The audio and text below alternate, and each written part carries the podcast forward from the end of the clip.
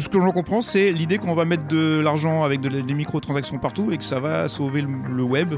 Il y a toute une réflexion sur l'aspect transactionnel et argent, mais derrière, euh, là, on a l'impression que la technique doit se faire de manière magique, d'une manière que je comprends pas. Les éclaireurs du numérique, le podcast qui décrypte les enjeux cachés d'Internet. Salut tout le monde et bienvenue dans un nouvel épisode des éclaireurs du numérique, dans la nouvelle version déclinée en trois parties. Un thème général, un invité et on aura le cabinet de curiosité en fin d'émission. Le thème général, on va le décliner avec évidemment ceux qui sont les habitués de ce podcast, à savoir Fabrice Epelboin. Salut Fabrice. Salut. Salut Damien. Oui, bonjour. Et alors là, la grande nouvelle, c'est qu'en fait, on est l'un en face de l'autre, les uns en face des autres, et que ça fait combien de temps qu'on n'a pas fait ça? Mais ça fait deux ans qu'on s'est pas vu en vrai. Ça fait deux ans qu'on s'est pas vu en Je vrai, crois qu'on s'est croisés vite fait, mais qu'on a fait un podcast ensemble, comme ça, avec trois micros autour d'un enregistreur. Ça fait deux ans qu'on n'a pas fait ça, quand même. Il s'est passé des choses depuis, quand même. hein. Oh, trop fois rien, trop fois rien. Oh, une petite pandémie, que dalle. Les éclaireurs du numérique, le podcast.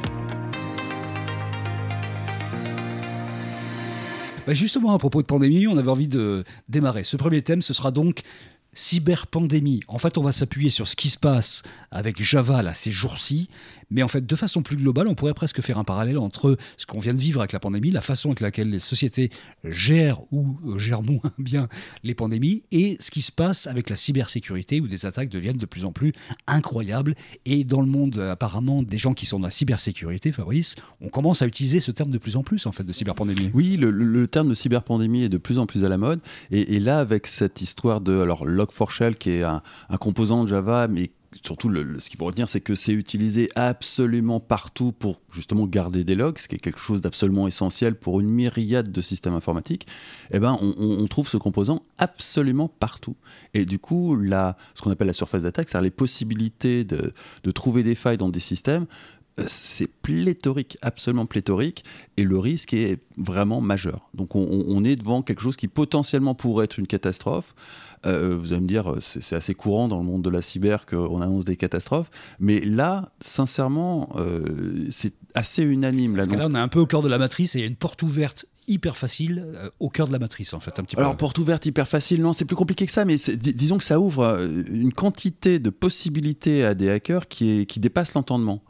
Et, que très clairement, euh, non seulement on n'a pas les moyens de, faire face, il n'y a pas suffisamment de, ressources pour faire face, en plus, là, très concrètement, on est à la veille de Noël, donc euh, les ressources humaines vont venir à manquer dans les différents services informatiques, donc c'est- presque le moment idéal hein, pour que des assaillants euh, révèlent cette faille et euh, passent à l'attaque. Ça, pourrait vraiment se terminer en catastrophe. On sait qui a découvert ça, c'est trop tôt ou pas Ah oui, c'est des chercheurs en, en cybersécurité qui ont euh, découvert ça.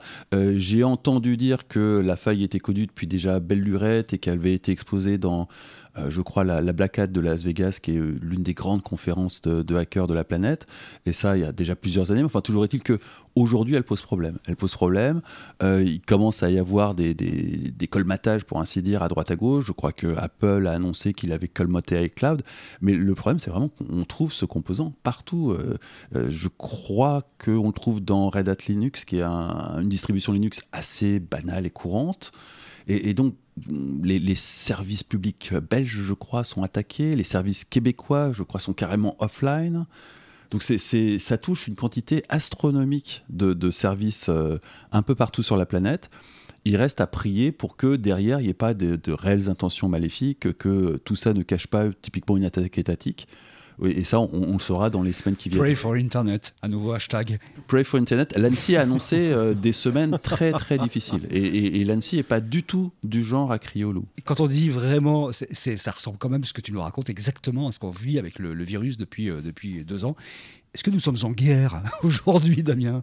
Nous sommes en guerre. Nous sommes en Euh, guerre. alors le fait est que euh, dans beaucoup d'entreprises aujourd'hui, le mot à la mode dans les DSI, euh, c'est euh, cyber-résilience, qui est donc justement le pendant de ce qu'on vient de se raconter. En clair, la capacité de pouvoir euh, faire face à ce type, alors, soit d'attaque, soit de faille, et d'être capable de redémarrer très rapidement les, les systèmes. Ce qu'on a vu euh, en, il y a un ou deux ans, il y a pas mal de municipalités américaines, euh, notamment la ville de Baltimore, mais aussi euh, San Antonio, Atlanta, qui ont été bloquées parce qu'en fait elles ont été, alors non pas à cause d'une faille, mais à cause d'un virus qui a été ouvert par quelqu'un qui a reçu par email, qui a double-cliqué dessus et boum. un bête voilà. ransomware. Voilà. Mais c'est aussi un système de faille. Et déjà, on a vu ce que ça donnait euh, ben, en gros, les municipalités étaient complètement verrouillées, bloquées. Euh, et en gros, euh, dans, typiquement la ville de Baltimore, qui en plus n'avait pas l'argent pour pouvoir euh, payer les 100 000 dollars de, rançon, eh ben, ils ont dû recevoir les, ils ont dû ressortir, ressortir les CERFA, quoi. Ils ont dû ressortir les, les, les papiers parce que euh, quand il fallait délivrer un permis de conduire, les mecs disaient, ben, en fait, on peut pas. Le système informatique, il fonctionne plus.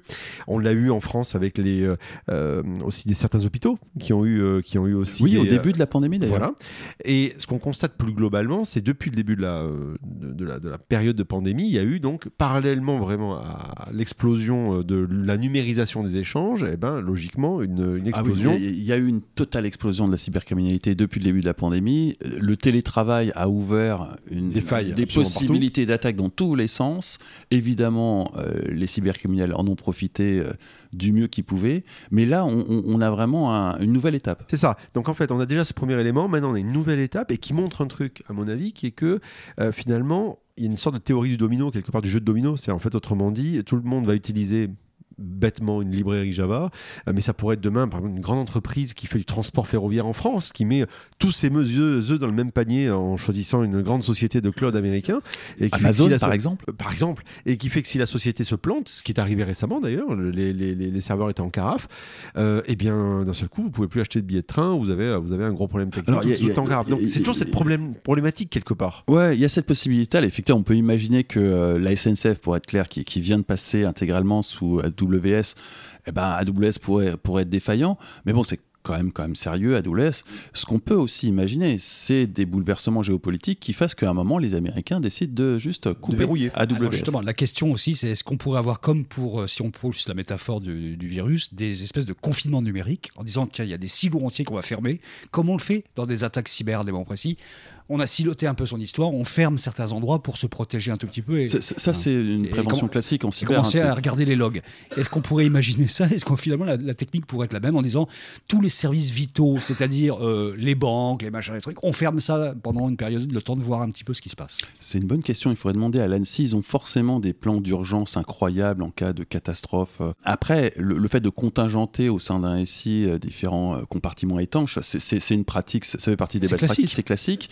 Là, le, souci, si j'ai bien compris ce que m'en ont raconté des gens qui, eux, comprennent vraiment le sujet, c'est que Log4Shell, tu le trouves partout, partout, partout. Oui, c'est un composant qui est très générique. C'est vraiment le composant générique qui marche bien, qui jusqu'ici était utilisé par défaut parce que on va pas réinventer la roue vu qu'elle existe déjà et que euh, elle est en logiciel libre, donc autant la récupérer. Donc on peut imaginer qu'il y a un OS quelque part qui tourne, par exemple, euh, dans une centrale nucléaire où il y a un morceau de ça qui peut être euh, dans une partie de, du code. Il y a d'autres formes de protection sur les centrales nucléaires. Typiquement, elles sont pas connectées à Internet. Donc c'est sur des trucs aussi critiques, Dieu merci, il y a une quantité de couches de protection qui font que on n'en est pas encore au stade où la centrale nucléaire, euh, c'est euh, les vilains russes qui vont en prendre le contrôle et la faire péter. Hein. J'essayais juste de faire flipper tout le monde un petit peu. mais mais on, peut imaginer que les services publics tombent. Visiblement, c'est le cas des services publics canadiens. On peut imaginer qu'une quantité d'entreprises tombe.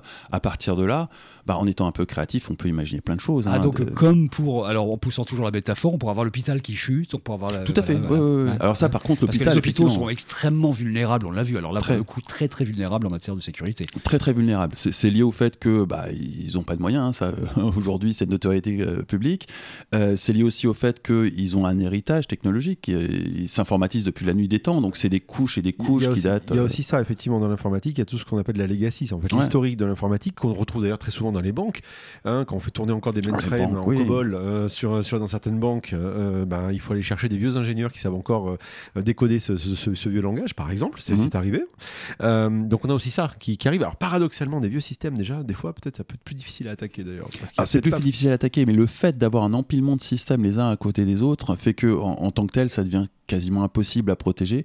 Et c'est le cas de systèmes d'une quantité faramineuse de grandes entreprises, les banques en faisant partie, mais il y a plein d'autres entreprises qui, qui ont comme ça commencé leur transformation euh, numérique, pour ainsi dire, dans les années 70. Mais pour rebondir sur ce que tu disais tout à l'heure, euh, Bertrand, sur le côté contingentement, ou enfin le, fait de, de, verrouiller ou d'isoler euh, certains, certains, certains systèmes, Fabrice le disait tout à l'heure, on peut aussi tirer le fil de la, de la dimension politique. C'est autrement dit, euh, on Alors, peut aussi aller dans cette logique-là si, on ouvre la page, euh, soyons conspi, on peut tout à fait imaginer que derrière cette faille, euh, il y ait en fait des attaques étatiques qui soient destinées à semer le chaos pour, par exemple, masquer d'autres des, types d'attaques plus ciblées ou pour semer un véritable chaos pour mener la guerre. Pourquoi pas? Il y a des problèmes en Ukraine en ce moment, la Chine a des vues sur Taïwan. en étant full conspi, on, on, peut tout à fait imaginer que les Chinois et les Russes se sont mis d'accord pour semer le chaos, pour ensuite aller envers tranquillement Taïwan et, l'Ukraine, euh, sans qu'il y ait grande réaction en face, parce que le chaos sera tellement généralisé que ça sera très difficile d'organiser quoi que ce soit. Bon, on a mis des guillemets hein, sur Total Conspi, on vous fait une proposition Total Conspi, on n'a pas dit que c'était oui, ça. Oui, non, mais c'est Total Conspi. Ah, après, il faut dystopique aussi, hein, je veux dire, voilà. dystopique ou conspi. Euh, après, il faut pas perdre de vue que euh, tous les États, pas que les Russes et les Chinois, hein, tous les États exploitent ce genre de failles, prévoient des plans d'attaque, prévoient évidemment de la défense, mais aussi de l'attaque. Donc c'est de toute façon, vous pouvez être certain que et les Russes, et les Chinois, et les Américains, et sans doute les Français, ont dans leur valise des plans d'attaque pour aller attaquer tel et tel pays, au même titre qu'ils ont prévu des plans d'attaque euh, militaires traditionnels avec de l'armement classique. Est-ce qu'il y a des choses qui se disent dans le monde des hackers, dans le monde de la cybersécurité, que tu entends aujourd'hui sur des solutions possibles, euh, imaginables, euh, pour essayer de lutter contre justement le big one, quoi, celui qui va mettre tout le monde à genoux Non, il euh, n'y a pas de solution miracle, hein. euh, d'autant plus que là, typiquement, si vous avez des millions de machines qui font tourner ce, composant défaillant, bah, il va falloir faire des millions de, mises à jour, hmm. parfois adapter tout un tas de systèmes, donc ça va demander énormément de ressources humaines, ça ne va pas se résoudre en, en claquant des doigts. Quoi. C'est, pas c'est pas un patch Microsoft qui fait que tout d'un coup, tout le monde est... et même les patchs Microsoft, tout le monde n'est pas à l'abri parce qu'il y en a plein qui n'update pas pour une multitude de raisons, parfois tout à fait valables. Quand on voit les taux d'implémentation de, des patchs, en fait, à mhm. chaque fois qu'il y a un problème, c'est incroyable. Le, le, peu de réaction d'un certain nombre d'acteurs, d'entreprises notamment, de petites entreprises, de choses comme ça. Euh, il y, a des acteurs qui n'updatent pas parce qu'ils sont feignants, parce qu'ils savent pas. Il y a aussi des acteurs qui n'updatent pas parce que, très concrètement, je pense à l'hôpital, typiquement, il y a du matériel médical qui, tourne qui tournent, voilà, qui tournent, qui tournent sur des. Il y a dans, dans, le monde de, la médecine, il y a des trucs qui tournent, genre des scanners qui tournent sur Windows XP, qui n'a pas été updaté depuis la nuit des temps, qui est plus maintenu. Enfin, il y a des vrais problèmes. L'exemple typique de chez Typique, et d'ailleurs Microsoft essaye de le tuer depuis des années, c'est Internet Explorer. Euh, vous avez des systèmes, alors maintenant ça y est, ça commence quasiment à, être fini, mais vous avez des gens qui avaient développé sous Internet Explorer certains, certains systèmes euh, internes aux entreprises, mmh. notamment intranet. Et lorsque Microsoft, il y a quelques années, a dit Bon, les gars, il faut arrêter là maintenant, rester une piste, nous-mêmes, on n'en veut plus. Hein. Euh, les mecs disaient Ouais, mais en fait, le problème, c'est qu'il va falloir quand même continuer un tout petit peu à le soutenir parce que euh, nous, on a des trucs qui tournent encore dessus. Donc, il y a vraiment à nouveau cette question de legacy. Donc, entre la legacy, l'historique informatique et euh, le fait d'utiliser des, des, modules sur étagère pour pouvoir les utiliser de manière facile et simple et efficace, en open source, pourquoi pas, c'est clair qu'on a cet effet domino qui fait que d'un seul coup, s'il y a une faille, il y a des millions de fenêtres possibles qui s'ouvrent.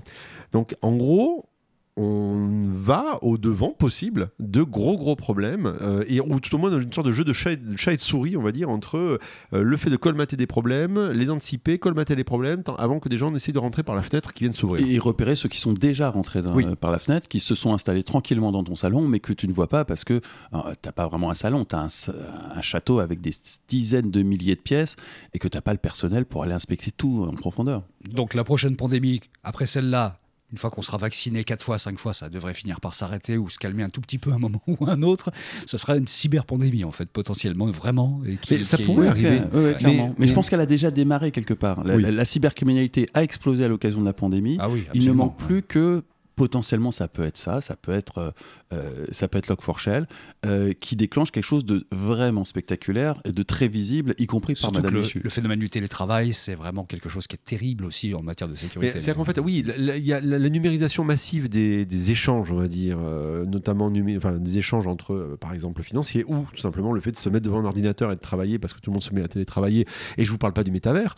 tout ce genre de choses-là font que, ça, enfin, c'est une fuite en avant. Alors on peut aussi imaginer des failles dans les téléphones mobiles, hein. il y en a eu déjà, mais il pourrait y en avoir des massives un jour. Euh, en clair, le risque zéro n'existe pas et je pense qu'un jour on va se le prendre dans la gueule. Donc ça veut dire qu'en gros, aussi bien du côté des banques, des, euh, euh, des municipalités, des entreprises euh, ou, euh, ou des hôpitaux, il faut continuer quand même à garder une pile de papier et à continuer à quand même à savoir faire les dossiers papier parce que ça risque de planter un jour réellement. Donc oui, il faut, il faut penser à un plan B, penser à une méthode vraiment papier, parce que ça pourrait servir, et puis anticiper et, être super sérieux sur la cybersécurité et réaliser que c'est un vrai coup et qu'il faut pas qu'on peut pas y échapper, sinon le, résultat sera catastrophique. Et alors le paradoxe qui peut-être sera le sujet d'un prochain épisode, c'est que euh, on le voit avec les hôpitaux français par exemple qui ont fait le choix d'avoir des propres euh, serveurs gérés par eux quand tu n'as pas justement les moyens. Tu fais quoi? Et ben des fois tu vas euh, ailleurs, du Azure, du AWS, etc. Mais qui reportent le risque ailleurs puisque logiquement d'ici eux ces grands acteurs plantent, et ben y a- tu t'as mis toutes tes dans le même panier. Est-ce qu'il y a une vraie bonne solution? Je ne sais pas. Non, non, il y, a- juste euh, des décideurs qui doivent regarder les choses en face et être en mesure d'analyser. Euh, balancer euh, tes vieux serveurs pour aller sur de l'Amazon, effectivement, ça t'évite d'avoir à gérer la sécurité de serveurs dans la cave de ton hôpital, ce qui, objectivement, il y a peu d'hôpitaux qui sont en mesure de le faire, mais ça t'ouvre un risque géopolitique. Donc il faut juste que les décideurs soient conscients et décident en pleine conscience de tout ça. Bon, bah, pour terminer, un petit message pour les Parisiens qui voulaient quitter Paris pour aller à Bordeaux. Alors, je leur dis tout de suite, n'allez pas à Bordeaux, c'est saturé. Et si vous voulez éviter les cyberpandémies, les pandémies, vous regardez, pendant qu'Internet marche encore, s'il y a un morceau de caillou à vendre dans le Pacifique Sud. La Creuse, la Creuse. Non, la, la Creuse, il faut Internet pour vivre en Creuse. oh non, je pense qu'il y a moyen de vivre sans Internet. Tu penses, Oui, oui, old school, Ouais. façon années 60. Alors, fin fond de la Corrèze, éventuellement, pourquoi pas. ouais. Ou Voilà. acheter un bout de terrain sur le métaverse, mais ça on en discutera. Ça, on en discutera. Bon, on vous a donné un petit peu notre vision de, de cette histoire-là. Il faut se méfier et il y a euh, des gens qui doivent, euh, à un moment précis, prendre le, le problème à bras le corps. Tout de suite, la suite. Les éclairs du numérique. L'invité. Et pour ce second podcast des éclaireurs du numérique, nouvelle formule, on a donc un invité. On est heureux d'accueillir Pierre Bessac. Bonjour Pierre. Bonjour, bonsoir, plutôt. Pierre qu'on a déjà eu dans ce podcast. Hein, tu étais venu, je sais plus, nous parler de quoi d'ailleurs. Franchement, j'ai. On a parlé de CO2 du numérique. CO2 du numérique, absolument. Et c'est un des podcasts qui a le mieux marché de tous ceux qu'on a fait. Donc merci d'être venu. Eh ben, merci à vous. Et la de dernière fois, on t'avait fait les honneurs d'une présentation, en fait, pour dire qui tu étais. Mais là, cette fois-ci, on est feignant, c'est toi qui vas le faire tout seul. Ouh là là. Euh, bah écoute, j'ai- je traîne mes gâtes dans l'internet depuis les années 90. À l'époque où il y avait que les geeks qui y croyaient, qui, comprenaient un peu à quoi ça servait pour eux, mais qui ne réalisaient pas forcément euh, ce que ça allait devenir euh, parce que ça a pris une ampleur euh, quand même assez considérable. Et donc voilà, j'ai fait du nom de domaine, j'ai bossé dans, j'ai bossé comme responsable système et réseau. J'avais co-fondé Gandhi.net pour les noms de domaine pour foutre un peu la panique euh, dans ce, dans, dans ce milieu, dans ce domaine. Euh, Qu'est-ce que j'ai fait après? En ce moment, je suis au Parti Pirate euh, porte-parole, un des porte-parole, pour essayer de promouvoir les, les idées auxquelles on croit. Voilà, l'histoire de, de lutte contre les, les, les censures en ligne, euh, protection La démocratie liquide, on a déjà eu l'occasion de parler de ça. Voilà, Ouais. tout ce qui est autour Mm. des, des idées de défense des droits numériques en particulier. Voilà. Euh, que dire d'autre Euh, je- J'essaie de repiquer dans le DNS en ce moment pour mon activité pro. Parce que j'estime qu'il y a encore des trucs à faire. Voilà. Donc c'est un peu le, ça part un peu dans tous les sens, excusez-moi. Voilà.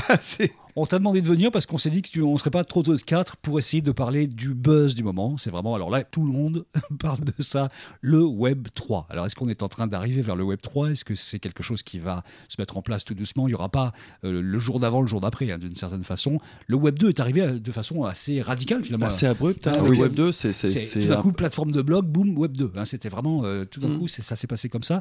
Est-ce que le Web 3, euh, déjà, selon vous, arrivera de façon abrupte? C'est une question, mais c'est quoi le Web 3 dans ta définition à toi en fait? Qu'est-ce qui le marque? Alors, ce qui le marque, c'est le, le- de ce que j'ai compris, ce que j'ai essayé de, de- de voir un peu les définitions euh, par les, les gens, euh, les experts autoproclamés, on va dire. Euh, j'ai pas tout compris en fait. Enfin, l'idée, de ce que j'en comprends, c'est l'idée qu'on va mettre de l'argent avec de des microtransactions partout et que ça va sauver le, le web. Et voilà, j'ai pas du tout. Il y, a- il y a beaucoup de. En fait, il y a, il y a toute une réflexion sur l'aspect transactionnel et argent, mais derrière, euh, là, on a l'impression que la technique doit se faire de manière magique, d'une manière que je comprends pas. C'est un peu le mariage du web tel qu'on le connaît et de la blockchain. hein. C'est c'est un petit peu ça quand même. Euh, c'est ça, oui, oui, Ouais. euh, tel que je le comprends, oui, oui. Voilà, bah, c'est tel qu'on l'a à peu près compris. Enfin, j'imagine. Avec une blockchain qui se programme. Donc c'est, c'est- on, on a deux générations de blockchain pour faire super synthétique. hein. Euh, la première, l'originale, celle du Bitcoin, qui a un énorme registre de comptes qui enregistre des transactions avec une myriade de participants qui chacun enregistre et un système qui fait que on a une sécurité assurée par cette décentralisation des registres de comptes. Et puis on a la deuxième génération de blockchain où là on peut carrément faire tourner des, des smart contracts, des Mm. programmes dans C'est- la C'est blockchain. Ethereum. Voilà, notamment. Euh, celle d'Ethereum C'est entre autres Ethereum. entre autres Ethereum, il y en a, il y en a plein d'autres, mais Ethereum a introduit le concept, et, et où là, tout d'un coup, ça ouvre des perspectives de réinventer tout un tas de choses dans un environnement totalement décentralisé, et donc là, pour le coup, euh, un programme qui tourne dans la blockchain, on ne peut pas l'arrêter, on ne peut pas le modifier, il est transparent, enfin, il, a plein d'aspects très sexy pour des vieux geeks euh, qui, euh, qui étaient très excités par les idéaux libertaires du début d'Internet, et, du coup, c'est- pour, des vieux geeks, objectivement, il y a un côté bonne super agréable de se plonger là-dedans et de, de, réfléchir avec des gens à la façon dont on pourrait réinventer le monde, au même titre que quand le web est arrivé, tout d'un coup, tout était à réinventer à travers le web. Ça, ça- a vraiment un côté, encore une fois, pour des vieux, moi, moi j'interagis essentiellement avec des jeunes autour de, du Web 3, mais pour les vieux, c'est un vrai bain de. J'ai l'impression d'avoir 20 ans à nouveau. Damien. Moi, je, discute, je, me balade pas mal actuellement. Je m'intéresse au sujet des NFT notamment, entre autres, mais qui sont un des bouts de, l'histoire. hein. Et oui, quand je discute avec ces différentes personnes, euh, c'est exactement cette phrase-là. C'est ah mais on, retrouve le début d'Internet avec le- les idéaux qui pouvaient euh, qui pouvait y avoir Euh, et ce côté un peu Far West. Il y a tout inventé ou tout au moins les bases sont là, mais il y a encore un étage de plus. Maintenant, on va pouvoir aller plus loin. Et pour répondre à ta question, euh, oui, y a à mon avis, il n'y a pas une définition, mais euh, on tourne autour de ces notions de décentralisation, de ces notions de capacité d'avoir de la propriété aussi, puisque le Web 2 était marqué par le user-generated content, le fait qu'on puisse créer du contenu et le déposer, mais après, très souvent, ce contenu était privatisé par des plateformes, hein, YouTube, Facebook euh, ou autre. Là, aujourd'hui, il y a cette capacité de dire, ah ben non, maintenant, c'est à moi. Enfin, au moins, j'ai un bout quelque part qui me permet de dire que c'est à moi. Donc, après, on... C'est la disruption des tiers de confiance. Exactement, il y, a, il y a cette logique de décentralisation, de disruption, de faire en sorte finalement c'est plus des plateformes centralisées qui gèrent, mais c'est des individus avec des systèmes comme tu le disais Fabrice qui, qui, sont programmés. Bref, il y a un univers assez délirant qui peut s'ouvrir autour de ça. D'organisation que tu vas coder et dont la gouvernance va être gérée par des gens qui ont des tokens et qui vont réinventer une forme de démocratie, c'est beaucoup dire, euh, de, de- de gouvernance. Mm. euh, et, et du coup, on, on est sur un modèle qui est tellement à l'opposé des GAFAM que là aussi, c'est plutôt enthousiasmant. Et c'est là où on retrouve les prémices du web, euh, qui était vraiment ce côté euh, ah c'est génial, chacun va amener un truc et on va pouvoir se partager du savoir entre nous. Enfin cette logique un peu libertaire décentralisée que qu'on avait. On est en 1995, Pierre Bessac ou pas là? Bah, alors je ne suis pas sûr. Euh, je pense effectivement qu'il y a, il y a- enfin, il y a eu, euh, il y a eu quelque chose qui n'a pas marché dans le web initial. euh, Enfin, le- les idées hauts effectivement ont été un peu, euh, Saccagé. un peu saccagées. oui. Voilà, on peut par les gafam qui ont aspiré une bonne partie à la fois du, enfin, de la valeur et du contenu en gros. hein. Euh, donc, euh, ça serait bien d'avoir un match retour.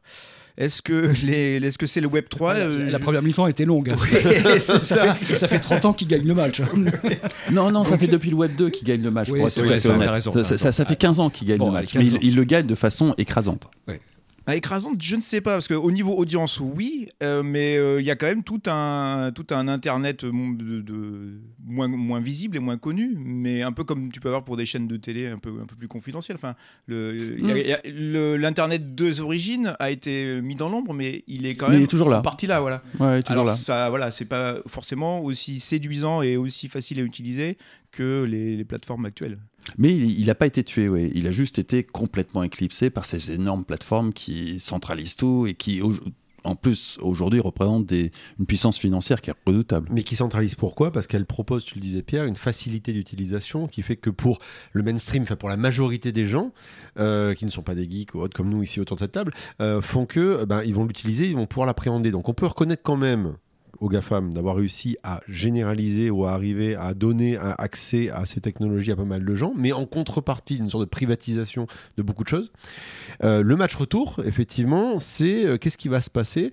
Euh, L'exemple typique, c'est par les histoires de métavers aujourd'hui, avec un Facebook qui va en tête en se disant on y va, et donc ils veulent refaire Facebook version métavers, donc autrement dit en expliquant, en, espérant avoir une logique un peu privative, alors qu'en face, on a des, des plateformes comme euh, Decentraland ou autres d'autres endroits qui disent bah bah non, euh, bah tiens, justement, non, on va faire des endroits, ce sera des quartiers, on va peut-être pouvoir avoir de la, de la, de la portabilité, par exemple, de, de, biens virtuels, voire même de, de, de- d'avatars, de choses comme ça. On pouvoir se balader d'une plateforme, plateforme à une autre, et ainsi de suite. Et ça, ça faisait longtemps qu'on n'avait pas entendu parler de, choses- de choses, ce choses-là, style portabilité ou possibilité de fluidité, de liquidité entre, euh, entre les plateformes. J'attends de voir. Alors euh, moi aussi, à vrai dire, euh, j'ai vu beaucoup de promesses, notamment par les éditeurs de jeux vidéo qui, sont en train de se lancer là-dedans, qui vendent des NFT de, des objets euh, de, de leurs jeux, mais il n'y a pas derrière, pour l'instant en tout cas, d'initiative pour réaliser l'interopérabilité promise, quoi, enfin la portabilité des objets. Et je ne sais pas comment, enfin ça, ça, après, ça va être une histoire de politique commerciale, je dirais. Euh, Est-ce qu'ils vont être prêts Enfin, ils auraient déjà pu le faire en fait. Et de normes, une question de normes. Et aussi. de normes aussi. Alors le, après, c'est aussi la, question que pose le metaverse Facebook. C'est quand il y a un acteur euh, dominant, prédominant, qui veut lancer un standard, en général, ça ne marche pas. Parce que euh, quoi qu'il fasse au niveau collaboratif, ça va être son standard. Et c'est pour ça que TCP/IP s'est imposé, parce que, enfin, dans d'autres domaines évidemment, parce qu'il n'y avait pas de, de centre, enfin, c'était quelque chose de vraiment collaboratif. Ce qu'on peut pas dire du metaverse Facebook à ce, euh, à ce niveau. Ce qu'on peut dire de Bitcoin, par contre, des monnaies crypto, il n'y a vraiment pas de... Ouais. C'est une collectivité Il n'y a pas de centralisation. coopérative, clairement. voilà.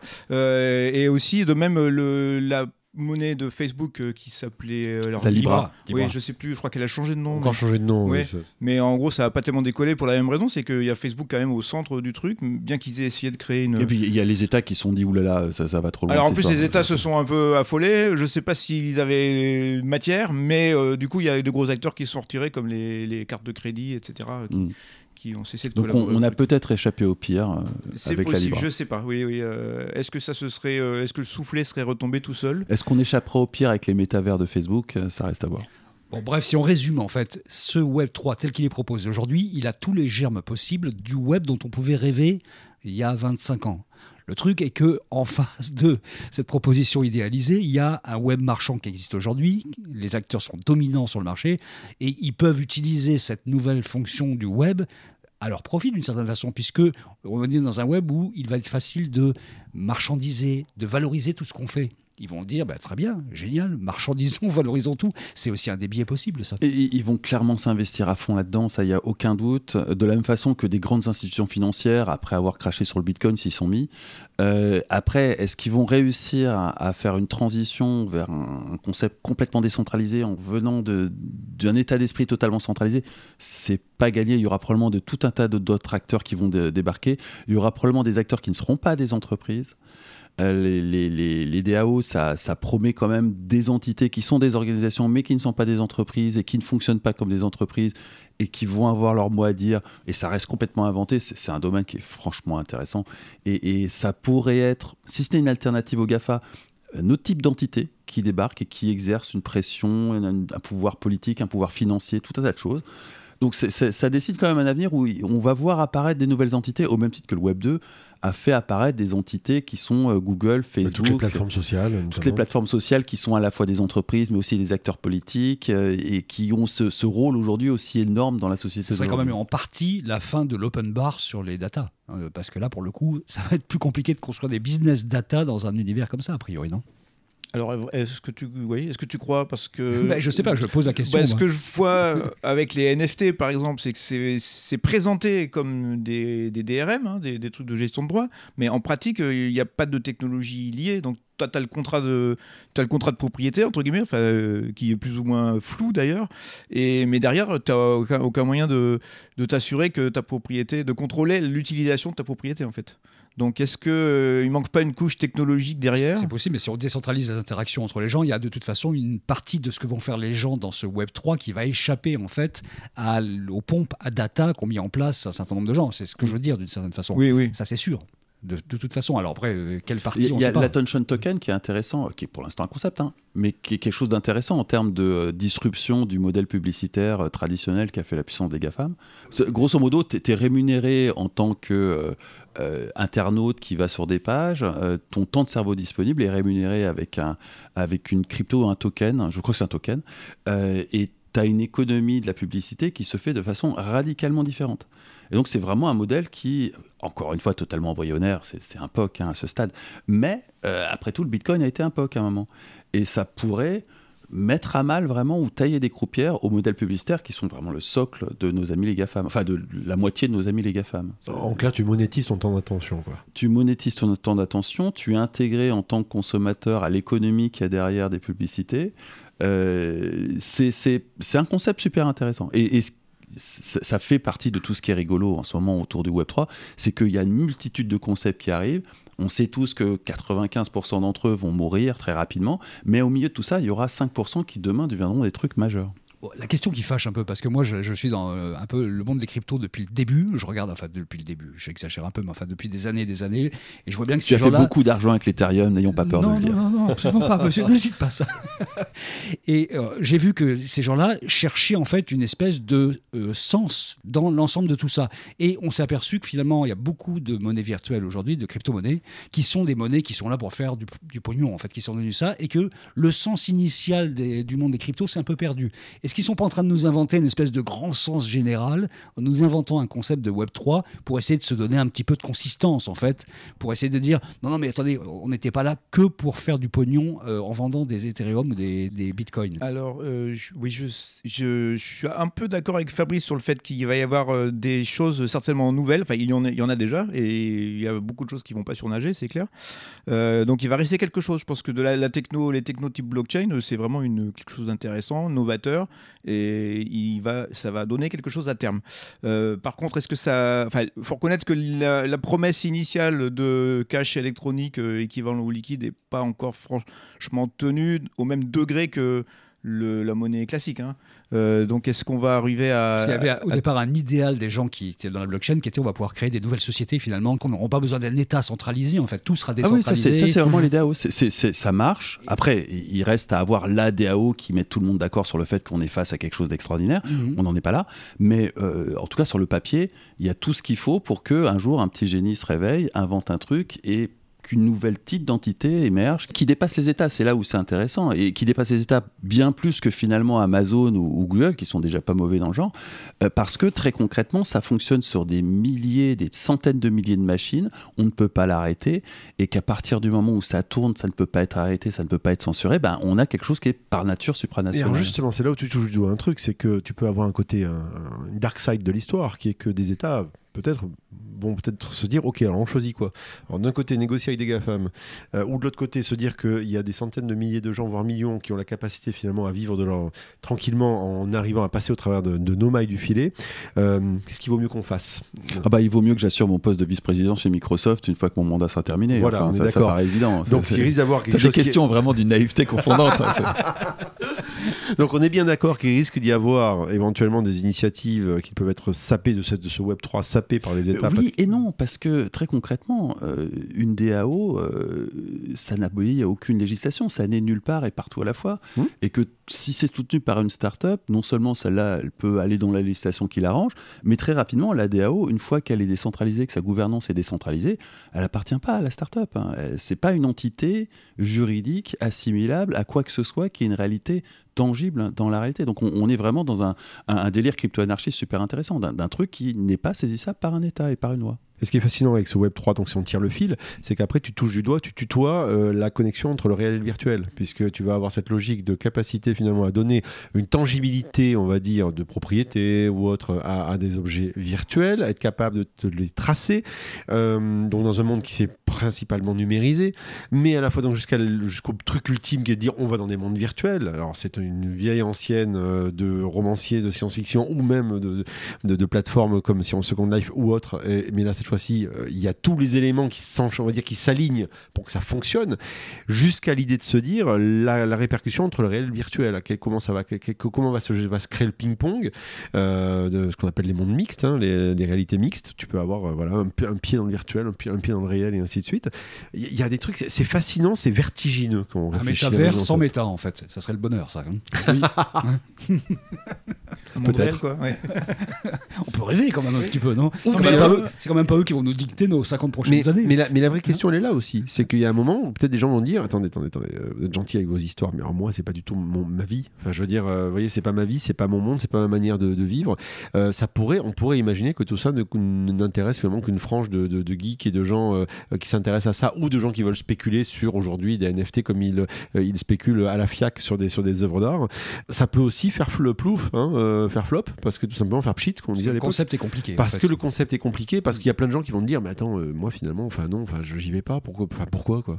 D'où le fait d'ailleurs que euh, Facebook aujourd'hui accroche le sujet du métaverse et d'Horizon, donc le petit nom de, de- de son métavers, par le professionnel.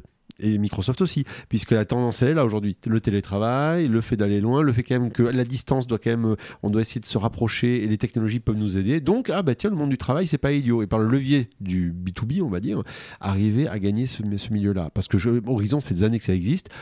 Et personne n'y allait jusqu'à présent. hein. Pierre, toi qui connais Internet depuis avant le web, euh, tu, tu penses qu'il y a un potentiel de mainstream euh, sur, sur le web alors 3? je ne sais pas. Ce que je trouve intéressant, euh, c'est en particulier avec les NFT, qui à mon avis euh, la peinture est pas encore sèche. hein, le- il faut améliorer le concept. Mais euh, c'est le, ça met en, en- ça, ça concrétise, enfin ça rend euh, d'un point de vue grand public, disons, l'idée de registre qu'on avait de ledger quoi qu'on avait dans la, la blockchain en fait puisque la, la blockchain c'est plutôt un ledger on a réussi à faire de la monnaie avec mais en fait on peut faire d'autres choses on pouvait imaginer des cadastres enfin tout un tas de choses Hmm. donc ça, c'est très intéressant parce que ça popularise le truc. Euh, Est-ce que on arrivera à faire euh, des choses euh, plus plus consistantes autour de ça? C'est c'est possible. Euh, après, il y a l'aspect euh, je te vends la Tour Eiffel parce que voilà, je te vends un certificat de détention de la Tour Eiffel. Euh, le- J'ai encore, euh, je sais, c'est- il y a un aspect contractuel où là-dedans où j'ai l'impression que les gens ne réalisent pas forcément exactement ce qu'ils achètent lorsqu'ils achètent du NFT. Enfin, tout le monde n'est pas conscient exactement de de la de Oui, puis il, contractuellement il- de ce il qu'ils manque quand même en fait. pas mal de sécurisation juridique autour de, de- des NFT en général. Et, et ça, viendra, hein, parce que typiquement, on, on peut imaginer avec de la finance décentralisée que tu as un appartement, c'est un bien immobilier, tu peux tout à fait le tokeniser, et à partir du moment où tu peux le tokeniser, bah, tu peux le stacker pour obtenir un emprunt, et, et aller bien, bien au-delà de ça. Donc ça- ouvre des perspectives qui objectivement étaient celles de traders ou de, de financiers de haut vol qui, a- qui avaient accès à des outils financiers très compliqués, totalement hors de portée Madame Michu. Et là, à partir du moment où tu comprends ce que c'est qu'un wallet et euh, tu t'inities un peu à tout ça, et c'est pas si complexe que ça, tout d'un coup, tu as accès à tout ça. Donc, c'est, moi, moi, je sens quand même un, potentiel de, de- mainstream assez conséquent, surtout s'il y a un truc, euh, je pensais au, crypto-euro, si tout d'un coup le crypto-euro devient utilisé par les États pour verser des, des subventions ou des, de n'importe quoi, le chômage, ou Dieu sait quoi, euh, bah, on, on va avoir des, des millions et des millions de personnes qui vont bien être obligées de se faire aux, aux us et coutumes d'un wallet. Et là, ça peut vraiment déclencher quelque chose de mainstream. Ah, si on prend historiquement quand même, le Web 1, ça a répondu à une demande des, des gens. Il y avait besoin de communiquer sur un standard commun de façon planétaire. C'était la mondialisation qui commençait. Il fallait qu'on ait quelque chose qui Bah, la faire grande ça. bibliothèque universelle. Ensuite, la- le monde devient horizontal, les gens ont besoin de prendre la parole et c'est le Web 2 qui arrive. Ça, c'était des demandes des gens auxquelles répondait d'une certaine façon une technologie. Est-ce que ça répond à quoi que ce soit d'une demande des gens, ce Web 3 tel qu'on nous le propose? Parce que Oui. Madame Michu va vous dire, mais moi, ça me va très très bien d'aller dire de la merde tous les soirs à 22h sur Twitter. Non, mais ça, pas mon ça- Web ça 2, n'empêchera pas. Ça- ça- le, le web 2 restera. hein. mais ça- à mon sens, ça répond à, à quelque chose qui est extrêmement mainstream, qui est que euh, on a tous, enfin beaucoup, le sentiment que le capitalisme est en bout de route et que euh, il faut passer à autre chose et qu'il faut explorer d'autres voies et qu'on on est dans une impasse. Et là-dessus, sur sa dimension, ne serait-ce que financière, hein, ça, ça n'est qu'une partie du truc, ça répond à ça. Ça répond à qu'est-ce qu'il pourrait y avoir d'autre. Mais est-ce que c'est pas de l'hypercapitalisme au contraire, au sens où on a des, des- des- tout un tas de choses Oui. qui vont être détenues par oui, oui, euh, oui, oui. des- Non, mais ça- sans, sans aucun doute. Ouais, Tu, ça. tu vas ça voir, ma- me- Madame Michu peut faire du leverage sur les marchés, euh, ce qui Bah, est voilà. impensable avant. Alors, Mais- ouais. Euh, à partir du moment où ça n'est plus réservé à ton banquier qui euh, vit dans la city et qui a des primes de, de, de fou, et que Madame Michu peut le faire, et que son fils petit génie Mozart éventuellement peut le faire aussi dans sa chambre, ça change quand même pas mal les choses. Alors, clairement, ça change les choses et tu as raison. Je pense qu'il y aura les deux extrêmes, certainement, euh, Pierre, mais euh, euh, tu peux avoir un côté, oui, obscur de la force, on va dire, qui, peut, émerger. Il peut y avoir des, zones d'inflation, d'hyper, d'hyper spéculation.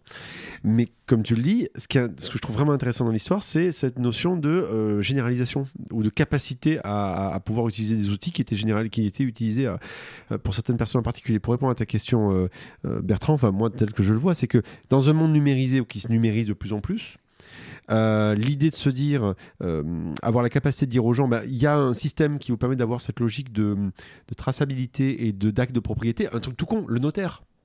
Le job de notaire, c'est quoi? C'est euh, qui, qui paye- qui coûte beaucoup. hein. Euh, c'est c'est- quand on achète une baraque ou autre. C'est le fait finalement le, le tiers de confiance qui va notariser, donc qui va qui va qui va dire voilà, moi je l'écris là, je suis le tiers de confiance et je vous dis que voilà.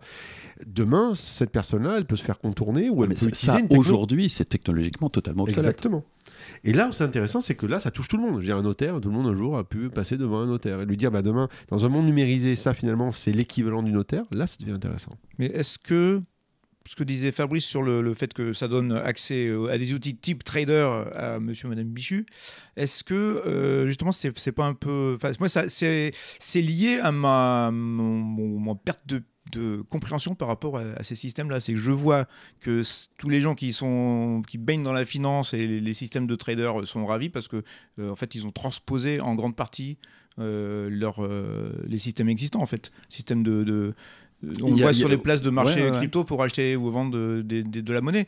C'est il y a tous les tous les systèmes classiques euh, et puis sans doute des choses en plus, euh, mais c'est c'est quand même euh, très technique pour comprendre. C'est les- c'est très les variations de cours. mais si tu veux, en, en stackant euh, des stablecoins, tu peux faire du 10% de rendement par an. Va demander ça à ton banquier aujourd'hui. C'est pas possible. C'est absolument pas possible. Donc le- les, les gains potentiels pour des gens qui n'ont pas des sommes phénoménales, c'est-à-dire que très concrètement, pour parler euh, français, si vous avez un patrimoine disponible ou même une trésorerie dans une entreprise de 100 000 euros, ce qui n'est pas délirant, on n'est pas dans les grandes fortunes, eh ben vous pouvez faire un retour sur intérêt de 10 000 euros par an. Ça paraît complètement fou, vu, euh, tu vas voir ta banque, tu demandes euh, ce à quoi tu auras droit si tu lui laisses 10 000 euros euh, en dépôt, dans le meilleur des cas, ça va se compter en euros, si c'était en centimes aujourd'hui, c'est quasiment rien. Le fait de désintermédier, de d'éliminer les intermédiaires financiers, les banques et tout ce qui va avec, fait que tout d'un coup, il y a peut-être là un regain d'oxygène pour... euh, Attends, il n'a pas tort, Madame Pierre, du Mais- ça- n'est pas- Parce que on- tu, tu on produis n'est pas, rien, soyons- tu fabriques aucun objet, tu produis. Tu, Non, non, fais, mais, oh, tu fais de l'argent sur de l'argent. Enfin, Oui, ou- oui, tu fais de l'argent sur l'argent, typiquement, en laissant d'autres prêter- emprunter ton argent. Mais on- n'est pas dans euh, ce que le communisme a apporté face au, au capitalisme, qui est une proposition radicalement différente, ça c'est clair. On, on est plus dans ce qu'on pourrait abusivement appeler la démocratisation de la finance, euh, qui fait qu'aujourd'hui, Madame Michu a accès aux mêmes outils que Joe le trader à la City euh, dans les années 80. Mais ce qui veut dire que donc, soit tu vas amplifier encore plus le système qui va aller, on ne sait pas où, euh, soit le, le- tu vas proposer un système qui sera Il différent. a un avantage, ce système, par rapport à ce- le, le système financier actuel, c'est qu'il est transparent. Mhm. Alors que le système financier actuel, vraiment pas. quoi. C'est euh, comment sont produits des dollars, qui décide, pourquoi, combien il y en a, que- on- tu sais pas très bien. Là, le Bitcoin, c'est assez simple à comprendre comment ça c'est- c'est c'est produit. Et ces smart contracts, ils sont lisibles. Alors évidemment, il faut avoir un certain niveau en informatique, mais à défaut de l'avoir, tu peux connaître des gens qui t'as confiance qui eux l'ont. Donc il y, a- il y a une transparence que le système financier actuel n'a pas. Et euh, beaucoup des grosses catastrophes qui sont arrivées sur le système financier actuel sont liées à un manque total de transparence. La Mhm. crise des subprimes, c'est un absolu arnaque liée à une, une opacité totale du système financier. S'il y avait une transparence totale, j'imagine que les subprimes auraient- été repérés comme une arnaque très tôt et que ça ne se serait pas disséminé dans tous les produits financiers de la planète pour donner la catastrophe qu'on a connue. Donc il y a, peut-être quand même une forme de euh, sécurité par la transparence qui va être apportée au capitalisme. Mais je, suis peut-être un peu optimiste hein, là. Je vous propose qu'on termine par un petit tour de table et une note sur 10 de votre indice de confiance dans le fait que ce Web 3 sera mieux que ce qu'on a connu jusqu'à présent, qu'on ira vers quand même une- un morceau d'idéal de ce qu'était euh, le web au départ ou pas. Sur une note de 1 à 10, tu mettrais combien toi Pierre là-dessus? Je mettrais 4. T'es quand même très très circonspect là sur cette histoire-là. Damien Ah, moi je mettrais. euh, je, je- je suis plus optimiste. hein, euh, moi j'aurais mis 7, tu vois. Ah oui. Parce que non, parce que je pense qu'il y a, y y enfin, s'il n'y a pas une, on va dire une privatisation ou une capacité des acteurs actuels à récupérer le truc et à le, euh, ça peut donner quelque chose d'intéressant. C'est pour ça que si je mets une note, on va dire positive, mais on va dire circonspecte. Fabrice Pareil, 6-7. euh, D'un côté, je suis totalement convaincu qu'on va voir émerger des entités, des organisations qui seront euh, supra-étatiques hein, et euh, pas démocratiques, hein, le terme est pas du tout adapté, mais en tout cas des, trucs euh, qui pèseront en politique, en finance et qui ne seront pas dépendants d'État. Et ça, c'est plutôt enthousiasmant pour euh, un ancien coco qui a versé dans la crypto-anarchisme. Euh, euh, à côté de ça, oui, c'est vrai que c'est une, euh, métastase absolue du capitalisme le plus hardcore. Donc euh, il y aura forcément un prêt à payer là-dessus, et il faut pas trop se faire des illusions là-dessus. Ça fait appel aux instincts les plus bas du capitalisme. Donc là-dessus, il y a pour le coup un vrai potentiel de mainstream. La, la barrière à l'entrée technique, elle va vite sauter. Et ben, moi, je mets un petit 6 parce que ça donne des outils pour quelque chose. En tout cas, voilà, au moins, on n'en fera peut-être rien, mais au moins, ça ouvre des outils qui peuvent permettre de changer un peu la. Au moins, tu peux changer ton livret A et gagner plus d'argent. Exactement. Voilà. si c'était que ça, vraiment, Madame Michu serait super contente du Web 3. Bon, merci beaucoup à tous les trois. Merci Pierre d'être passé nous voir dans ce podcast en présentiel. Presque du mal à y croire. On était quatre en train de se parler, cinq même, puisqu'il y a le chat qui se balade aussi de temps en temps. Merci Ici. beaucoup à vous. Les éclairs du numérique, le cabinet de curiosité. Je vous rappelle le principe du cabinet de curiosité que nous avons inauguré dans le numéro 100. Chacun d'entre nous va partager avec les autres quelque chose de- d'étonnant qui l'a marqué dans les jours précédents. Qui veut commencer? Tiens, bah, Damien par exemple. Ah ben, puisque ce numéro est très marqué par tout ce qui est blockchain, NFT, Web3, enfin tous ces trucs-là. hein. Euh, moi, ce qui m'a marqué, c'est euh, euh, le rachat par Nike d'une boîte française qui s'appelle RTFKT. Alors, En gros, ça, on dit RT, Artefact en fait, hein, mais c'est, ça s'écrit RTFKT. C'est vraiment un voilà, mais donc ça veut dire artefact. Donc, et c'est une boîte qui produit des baskets virtuelles pour des mondes virtuels. C'est une boîte qui fait quand même une centaine de millions de, de- de- de- de dollars hein, de chiffre d'affaires et qui vient de se faire acheter euh, un chiffre entre 100 et 200 millions par Apple. Par, par Apple, pardon, tiens, ça c'est, intéressant. Par Nike, pardon. Ce qui, est, ce qui est beaucoup plus intéressant qu'Apple. Oui, tout à fait. Non, mais c'est. c'est, plus logique. ça viendra peut-être. Euh, et l'idée, c'est quoi? En fait, en gros, l'idée de, ce- de cette boîte, c'est de produire des baskets. Je suis sûr que ma mère va me dire, mais c'est quoi ce délire? Des baskets virtuelles avec euh, donc un NFT, donc un certificat de- de- d'authenticité de, propriété, pour pouvoir ensuite les mettre au pied de tes, euh, de tes, de tes personnages, quoi, que tu peux habiller, euh, voilà, avec des, des vêtements. L'idée étant de dire que tu fais des séries limitées, euh, designées avec un super designer, par exemple, et donc tu as un nombre limité de baskets, et donc elles coûtent cher. Donc c'est un peu comme dans la vraie vie, quand tu achètes une des 1000 pompes Nike, euh, genre Nike Air euh, Jordan, je sais pas quel numéro, euh, et ça coûte une blinde. Ça ne viendrait pas à l'esprit. Il y a plein de gens qui font ça. hein, Je sais, je sais. hein. Eh ben, c'est la même chose, mais en virtuel. Alors l'idée qui est derrière ça, c'est très intéressant. Un Nike valide le fait de se dire il y a un business à faire autour de, de, de, on va dire des micro-achats et de l'achat de vêtements virtuels, mais ça on le savait déjà, mais ils y vont plein pot. Deux, ils achètent une boîte qui a déjà une avancée technologique, donc ils veulent rattraper, c'est intéressant, ils, ils- ils veulent aller vite sur le sujet. Mhm. Trois, Nike devient une boîte qui, qui met un pied réel dans ce genre de technologie-là et c'est intéressant. Et puis quatre, on peut imaginer des collections réelles et virtuelles. Pourquoi ne pas imaginer de demain tu achètes Mais ta, ça, ça existe. ta, ta- ta Jordan euh, numéro je ne sais pas combien en vrai et qu'on te donne un certificat qui te permet de l'avoir aussi dans un Mais monde ça virtuel. existe. J'ai rencontré des gens qui font des, des chaussures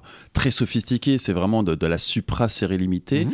qui sont liées à des NFT. Et l'un des arguments pour faire de la NFT, c'est que tu peux, avant même que la basket ait été produite, non seulement la préacheter, ce qui est toujours intéressant, mais surtout commencer un schéma spéculatif en la revendant, Bien alors qu'elle n'est même pas arrivée Bien chez sûr. toi. Alors, le seul truc, juste pour finir, c'est que cette boîte, elle ne fait pas que de la basket. hein. Ils font aussi des avatars. Ils ont quand même euh, euh, gagné 80 millions de dollars hein, quand même avec tout ce qui est avatar, habillage, etc. Bref.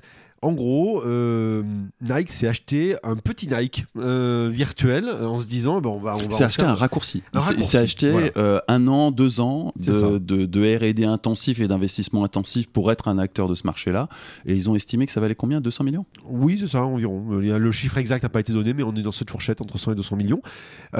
Pour ceux qui. C'était une boîte qui était assez jeune, hein, donc quelque part, ils ont tiré le jackpot. Ah oui, ça. Mais ça veut dire aussi que ça ouvre quelque chose. Alors, est-ce que c'est de la pure spéculation ou est-ce que c'est un truc génial qui s'ouvre à nous avec un monde réel et virtuel Enfin, bref, un truc un Non, peu délirant. Alors pour le coup, je, je pense vraiment que c'est un truc bien réel. on est Et bien ça, d'accord. ça démontre très clairement que les gens qui achètent une paire de chaussures à euh, 600 balles, euh, qui sont des Nike à la base, euh, il y a un côté statutaire Des milliers, tu veux dire. rigoureusement le même dans un univers virtuel et que la qualité intrinsèque de la chaussure n'a pas la moindre importance. Donc pour moi, ça valide l'hypothèse de ce monde un peu mixte qu'on aura à venir bientôt. Pierre, est-ce que tu as quelque chose à nous partager? Je sais pas si c'est une curiosité, je pense, euh, je voyais les, réactions, les suites de l'accident avec une Tesla qui a eu lieu dans le 13e arrondissement en fait, et sur ce qu'on allait faire, enfin d'où on pouvait récupérer les données de la voiture, comment, euh, qui allait les exploiter pour euh, déterminer les causes de l'accident. Et voilà, ça aussi, je pense que c'est un des problèmes futurs à se poser sur le, le- les audits euh, post-accident pour améliorer les, les systèmes. Alors c'est pas du NFT, je suis désolé, mais euh, ouais, ça me semble euh, Non, mais ça pose la question, comme dans les avions, des boîtes noires et Bah, une tout sorte à de, fait, de exactement. BEA, donc en gros une sorte d'entité qui enquête de manière neutre sur, Voilà. euh, sur ça. Ouais, parce que je suis un grand fan des rapports ferroviaires du BEA Transport terrestre français, où on a, on a plein de, on voit comment ils font leurs enquêtes en fait.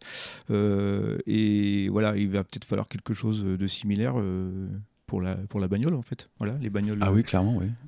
Automatiques. Et c'est hyper intéressant parce que ça veut dire que ça pose la question justement à terme de se dire demain il y aura une sorte peut-être d'entité qui aura pour objectif de d'auditer des voitures semi-autonomes. Avec C'est des ça. grands hangars où il y aura des morceaux de bagnole posés à plat comme ça.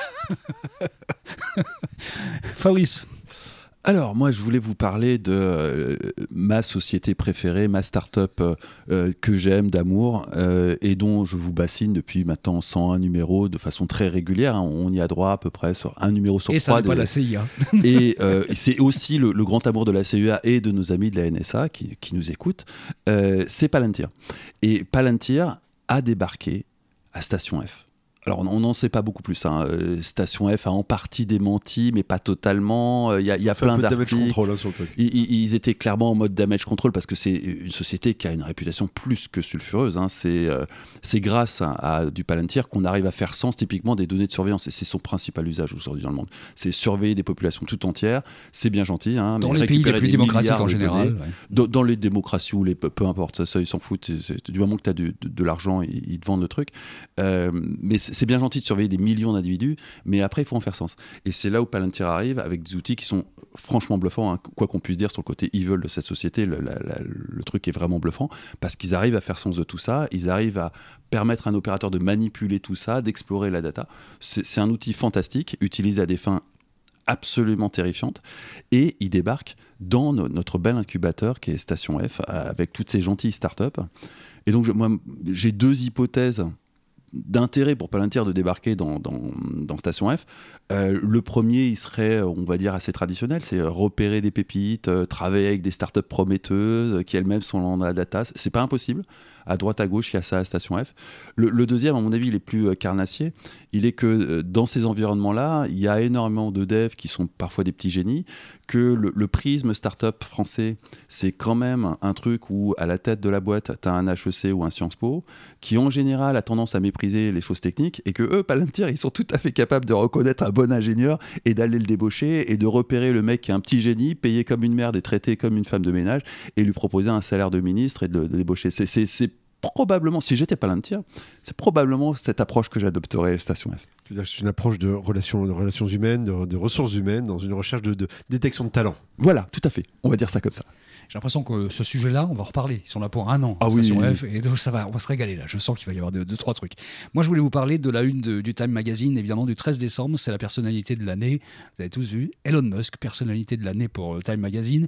C'est la deuxième fois depuis euh, très longtemps que euh, c'est un patron de la tech qui est à la une de Time Magazine. L'autre, c'était notre grand ami Zouk en 2010. Zouk en 2010, c'était encore pensable. Hein. C'est que euh, Zouk en 2010, on pouvait encore penser que le gars était pas trop mal. C'est vrai. Alors que là, Elon Musk en 2021, on sait déjà que le gars est un peu cramé.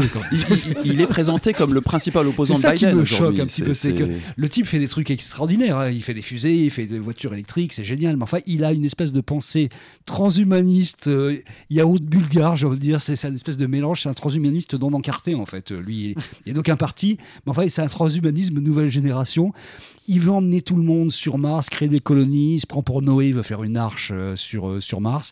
Et ce qui me dérange avec ces gens-là, de la Silicon Valley, dont Elon Musk est un phénomène, c'est qu'en fait, ils partent du principe de base que c'est mort, que la planète est foutue et qu'il faut vite se barrer. Alors évidemment, dans leur idée, c'est pas on va tous se barrer, c'est vont se barrer les ingénieurs et les friqués pour aller faire d'autres colonies des ailleurs. surhumains en leur ajoutant Et les des- autres vont rester sur place et vont crever parce qu'on n'aura rien fait et qu'on va absolument pas travailler sur de la hypertech ou des choses comme ça.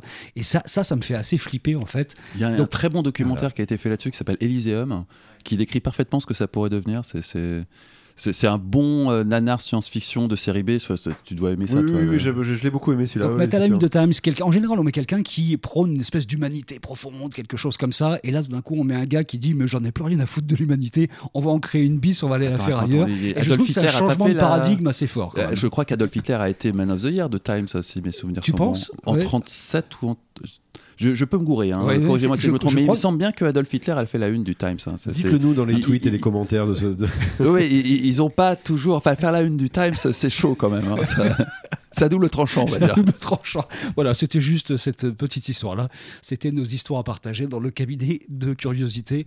Et tous ces sujets-là, on y reviendra peut-être ou pas, comme disait l'autre. Merci à tous d'avoir participé à ce podcast. Et Bertrand, tu oublies un truc. Il faut dire aux gens qu'il ne faut pas hésiter à nous mettre des étoiles hein, sur, sur une plateforme comme Apple Podcast ou autre. podcast. N'hésitez pas, abonnez-vous, ça nous fait plaisir, on lit, on lit vos commentaires, ça nous donne du courage pour continuer, Euh, ça permet d'avoir des super invités comme Pierre aujourd'hui. Donc n'hésitez pas sur les plateformes, dont notamment Apple Podcast, parce que c'est aujourd'hui c'est celle qui fait la référence. Mettez-nous des petits commentaires, ça nous fait plaisir et voilà. À bientôt. Les éclairs du numérique, un podcast de Bertrand Lenôtre, Damien Douany et Fabrice Epelboin. Vous avez aimé ce podcast? Retrouvez-nous sur leséclaireursdunumérique.fr.